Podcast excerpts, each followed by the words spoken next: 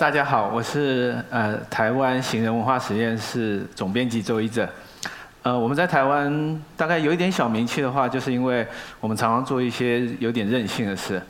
那我今天稍微介绍一下我们呃我们过去几年稍微做过几件奇怪的事情，让大家认识一下这样。呃，这本书叫做《台湾妖怪研究室报告》。那这这本书呢，呃，是我们有一个奇怪的同事突然想出来的，他就觉得说，在台湾我们认识很多日本的妖怪，但是说起呃来自来呃大陆的妖怪、台湾妖怪，其实我们都想不出它具体长得是什么样子。所以呢，我们就有一个简单的概念，就是那我们要想办法把这些妖怪收集出来，然后具象化，让大家都能够看看到这样。那做这件事的时候，呃，我们第一个问题就是要选哪些妖怪。那我们决定考考虑了很久，我们决定采用日本偶像的呃竞选方式。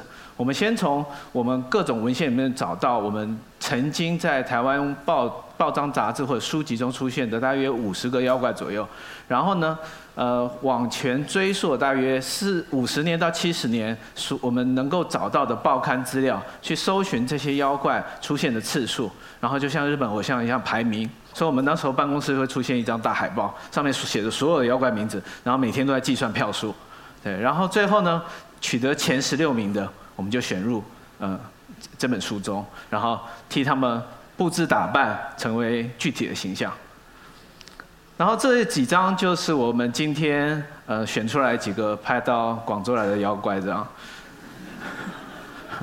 对我们来讲，妖怪有几个来源，有一个就是从大陆来的，从在呃一呃一九一九四七之后。来台湾或者在清代的时候来台湾的，然后中间那段的妖怪来的就是一八九五到一九四五，就是日本来的妖怪。那我们从小对我来讲很很有名的大陆妖怪就是这个叫虎姑婆，但我来这边发现没有人认识她。这个虎姑婆呢，她就是穿的有一点点像是一个很。呃，恶婆婆的那种感觉，然后穿着很大，其实你看她的鞋子、袜子都非常的夸张。然后她其实在我小时候就是专门妈妈用来吓吓小孩用的。她就说，如果你不乖，呃，虎姑婆就会把你的手指头咬掉。然后台湾有个歌手叫金志娟娃娃，她曾经唱过一首歌，也也讲到这个事情这样。但我本来有点想唱，但我觉得主办单位会抗议，所以我就不唱这段了。那台湾另外很有名的，就是呃呃，其实有两个算是呃叫做都市传说的，是在这这几十年还出现的。比方说，我们上方的那个人面鱼，呃，它是在一九八五年的时候有一个新闻，非常非常有名的新闻，有几个人在吃鱼的时候，鱼突然说话了，然后就说鱼肉好吃吗？这个很看起来完全不值得一谈的新闻，但是像病毒一样扩散，变成新闻节目的主题啊，然后在很多地方都出现。然后另外一个黄色的小飞侠，黄色的小飞侠是专门针对登山客的，在两千五百公尺以上的高山才会看到。然后他身上的那个雨衣，黄色雨衣，台湾都是这种黄色雨衣，然后我们都叫小飞侠雨衣。呃，对，就是嗯，就是小飞侠在飞的时候那个那种，对。然后你在高山上经常会看到它，它的主要任务就是捉弄你。所以你在山上爬山的时候，走走走走，然后突然觉得你不知道该怎么走的时候，这时候就有黄色小飞侠，我们也叫它玉山小飞侠，可能两三个在，你会远远的看到它，然后你就觉得我可以跟着它走，然后因此你就迷失了方向。最有名的其实就是中间这个魔神仔，其实它是用台语发音叫做魔形啊，就是魔神。呃，他其实我们是精确的根据报告，他大约身高一百三十公分左右。左边那个黄色小飞侠是一百七十公分左右，其实是有照比例的。那一百三十公分的魔神仔，他的兴趣也是捉捉弄人。在台湾有非常非常多的新闻，都是某些老先生老太太突然突然消失了两三天，然后三两三天回来回来的时候，他可能嘴巴吃了一些土啊草的啊，但是身体状况都没问题。中间还有一值得一提的，其中有一个。呃，老阿妈她她的内裤不见了，就说那个魔神仔把她偷走了，所以我们就特别安排了一个内裤在魔神仔的身上穿着，这样，这就是我们替他特别安排的布置，这样。因为好多人都问我说，在台湾真的大家都会去讲这个魔神仔啊这些妖怪吗？我就举了一个是二零一六年八月的新闻，然后呃这位老先生是一个中风老先生，然后突然某一天。失踪了，然后他们调那个监视录影带，发现他健步如飞地走上某个方向，像是被魔神仔牵着走。就是呃，所以魔神仔在新闻的出现频率真的是非常高的。呃，我们在做这本书的时候呢，除了说我们要把这些台湾的妖怪用用一个漂亮的图像，像日本偶像一样呈现出来之外，我们还要抱着科学的精神，想要把它呃让让大家知道。这件事我们是很认真的在做，当然有些人会说我们是在认真的恶搞，所以你会看到这是我们每一个妖怪呈现的方式。它除了有正常的我们大家称呼它的名字之外，然后我们在下方的地方可以看到有一个五角图。如果常常打游戏的就知道，呃，那个游戏里面的人物啊就有那个。呃呃，还有多少条命啊？然后攻击性多强啊？我们替每一个妖怪设定了呃这个五角图，然后呢，我们也替他在分类学严格的分类学上，嗯，当严格要打折了。我现在说的严格全部都要打折，这样严格的分类学上，我们也替它分了分类，然后替它取了拉丁文的名字。嗯，大家讲起来的时候都会非常的非常的炫耀这样子，对，所以我们呃就做了做了这样的一本呃我们觉得很漂亮的图鉴，然后做完图鉴之后呢，呃下一步应该做什么呢？呃，我们拿着图鉴要去观察这些妖怪的时候，我们一定要有一个观察手册，所以我们也就做了一个妖怪的观察手册，这是我们那个妖怪手妖怪观察手册的第一册，然后呃右边这位男士。请请注意一下他的名字，叫做仁义正。嗯，其实呢，因为义正就是用我的名字。一个出版社的总编辑最好用的时候就是在这个时候。他们想不出一个人名来，就把我名字放上去。然后因为什么姓任呢？因为任性的出版社嘛，任义正这样子。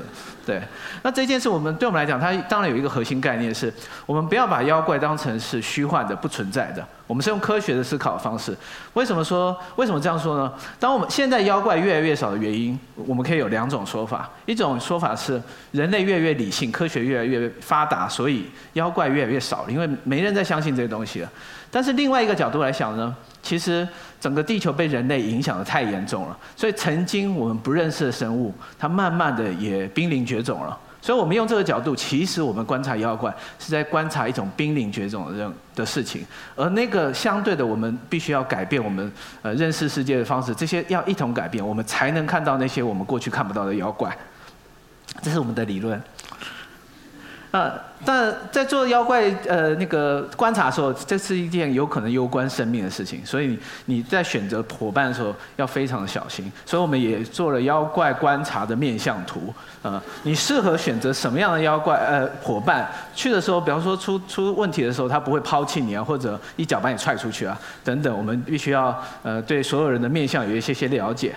然后呢，我们也必须要有一些选择，因为我们里面很多妖怪其实是知书达理的，你穿衣服也不能不礼貌。我们比方说，我们特别留意一下我们下面这个，呃，这个这双鞋，这双鞋呢其实是那个气垫跑步鞋，它是逃命的时候最适合用的。但是我们后来我们在下面的注解注意到，那个侏罗侏罗纪公园的时候，里面有一个女主角，她穿了三寸五的高跟鞋，其实跑得也很快。我们也建议可以采取那那双鞋的。然后呢，在你进一步思考你去观赏妖怪时候要带着什么时候呢？可能最好带着遗书，在家里跟包包里都放着一份，免得呃发生了什么事情这样。然后我们特别也警告大家，呃没有用的呃观妖装置，比方说你带着大蒜，其实我们的妖怪我们发现，我们这些妖怪都喜欢，这是都是重口味的，你来带大蒜反而是吸引他们。这些带成呃弄错信仰的啊，这些我们就不提了这样。对。我们还是替大家设计了那个关腰的最佳姿姿势，大家应该一眼就看出这是什么意思，所以我应该不用解释了。对，对，对。我到这里，大家可能觉得我们不是任性的出版社，可能是精神状态有点问题的出版社，这样。对。所以呢，我们就以这样的方式做成了一个完整的书。然后这个其实这个书其实是我们呃一整册的第二呃这一整套的第二册。然后第二册我们书店失窃率非常高。所有人都喜欢我们的第二册，然后书退回来的时候都是第二册不见了。然后十六位妖怪我们安已经完成之后，就要送他到各地去表演参展。然后，比方说，这就是我们在台湾大学旁边的一个咖啡店，我们用等比的，呃，我们用科学精神的态度，等比的把妖怪呈现在一个咖啡店的玻璃墙上，然后就很多人会去参观。然后这些妖怪当然就到处去高呃高雄、台湾南部啊、中部到处去展览。然后从中我们也获得了许多非常有趣的资料，这样子。这是我们做的第二本书，叫做《讨海魂》，副书名非常长，叫做《十三种即将消失的捕鱼方式》。寻找人与海的共存之道。那这本书的概念其实是出出自于我们有一天问一个问题是说，台湾这个区域它到底还有什么是属于世界第一的？呃，我们自己知道是台湾的戴眼镜的人数世界第一，然后那个城市里面那个空空间与摩托车存在的比例也是世界第一。如果大家去过台湾都知道这件事这样。那我们竟然发现一件事是，台湾在远洋渔业上竟然也有很多世界第一。在远洋尾鱼呃延伸钓这一项是船，无论是船只或者货渔获量都是世界第一。然后呃以二零一五来讲，台湾的总远洋渔业渔获量是四百亿，产值有四百亿，在全世界排名前三名。这这这本来我们听起来是一个非常荣耀的台湾之光，但我们把它跟另外一个资讯连在一起的时候，我们就开始重新想这件事。有已经有很多媒体都报了，呃，地球的海洋二零五零年即将无鱼可捕，因为滥捕，因为呃海洋资源已经耗竭这样子。那把这两件事放起来的时候，哎，我们就突然想，所以我们刚刚台湾之光现在想过来是，我们是这地球的重大祸害之一了。对，所以我们在思考这件事的时候，就是说，那我们台洋台湾到底还有什么海洋文化？我们这时候就发现有另外一个完全不同的海洋文化，是叫做近海沿岸渔业。那这些人跟远洋渔业是完全不同的。远洋渔业其实是是重资本、资本主义的一种展现，它需要大量的钱、大量的人力，然后每一次出去要有几百万的渔获才能回回来。那远洋鱼呃，那近海渔业呢？近海渔业是一种手呃渔猎传统的一个小延伸。你只要你常常只要一个人一个钓竿一一个网子，你就会过你。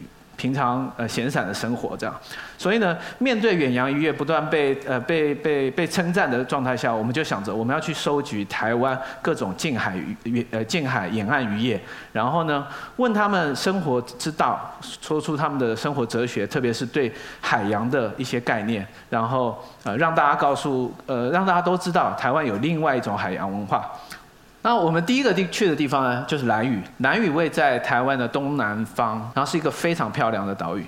呃，他们里面主要组成人员都是达悟族，是一种原是一个原住民，然后跟汉人文化很不一样。他们有非常非常特殊的自自有一套文化。那我们后来知道为什么他们的文化跟汉人这么不同，而且完全被没没有被影响呢？主要的原因就是。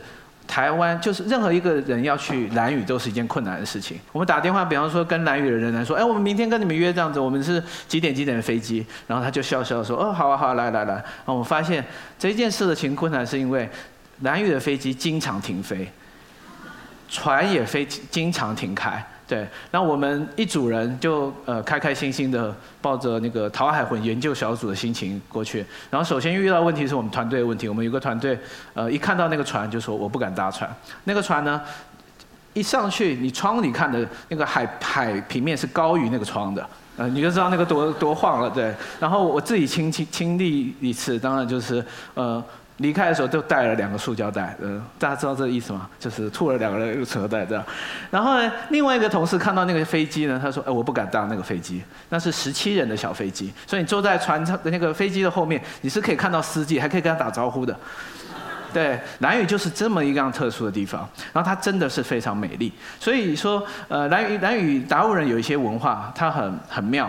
比方说，第一条就是说，只有在飞鱼季的时候才可以捕飞鱼。我们去的时候，我们其实想要采访的捕鱼方式就是捕飞鱼。大家如果有看过李安少年拍的话，那个拍不是在船舟上有一大堆飞鱼跳上，然后后面追着一个鬼头刀，对，那个就是这个这里的以这里为蓝图的，对。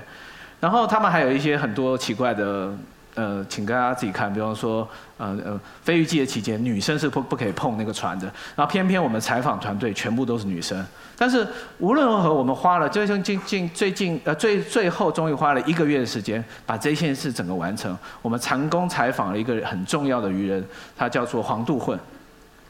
黄杜混，呃，他在那边是一个很重要的专门钓呃鬼头刀的达人。我们中间也发现一件事，他们不喜欢我们用最高级。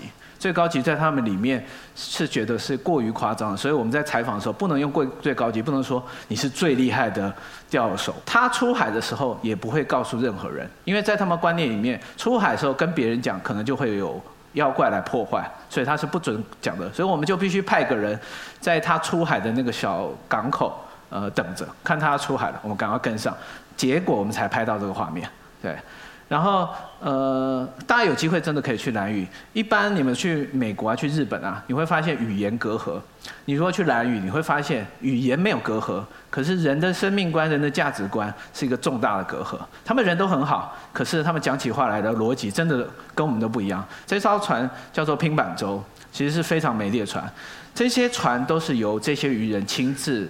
呃，所呃所做的，而且呢，他们绝对是跟这些坐船的木头一同长大，是看着这些木头长大，然后最后看他长大之后，用亲手把这些船，呃呃这些木头木头做成船，所以他们对这些船有非常非常深刻的感觉，非常深刻的感情。然后呃，我们可能就觉得那就是一个东西啊，所以很多观光客来了就直接坐上那个船，然后他们就会觉得非常伤心。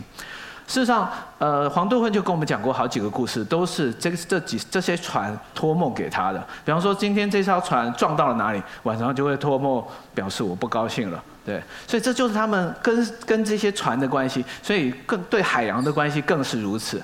这些呃，他们抓过来的鱼，主要就是为了自己吃。如果抓了太多了，就会送给邻居。这就是他们对自然的态度。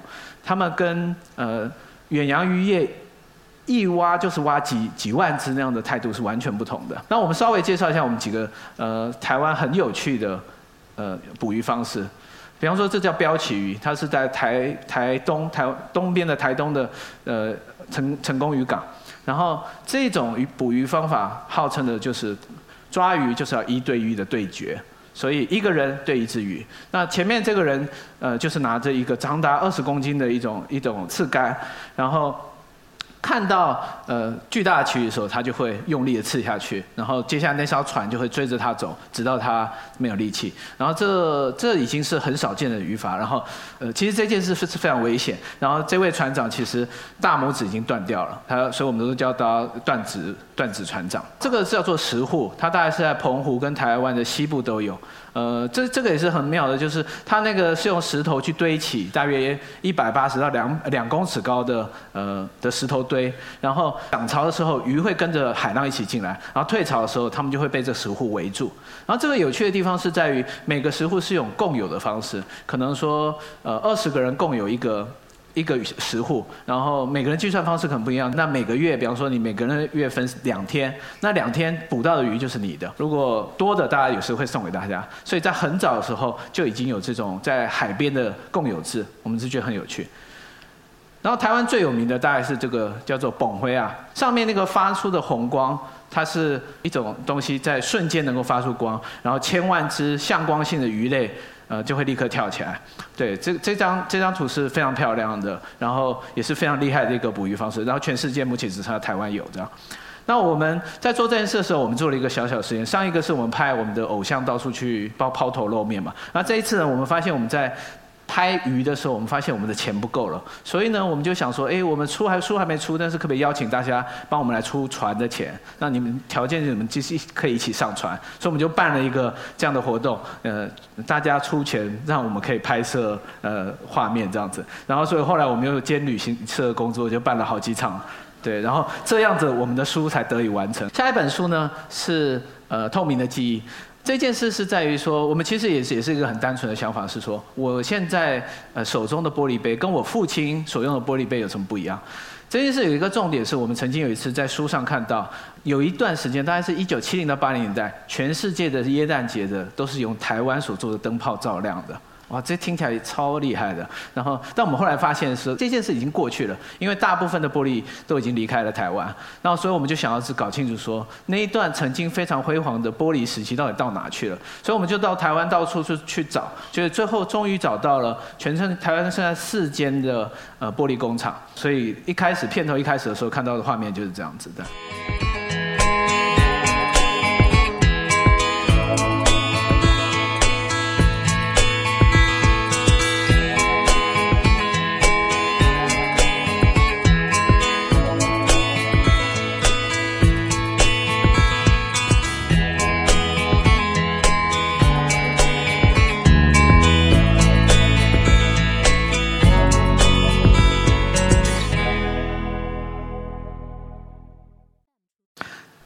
觉怎么？我们当初进到这个工厂的时候，看到这些画面是非常感动的，觉得非常非常美丽。这样，那我今天要稍微跟大家介绍一下，是一个小工厂。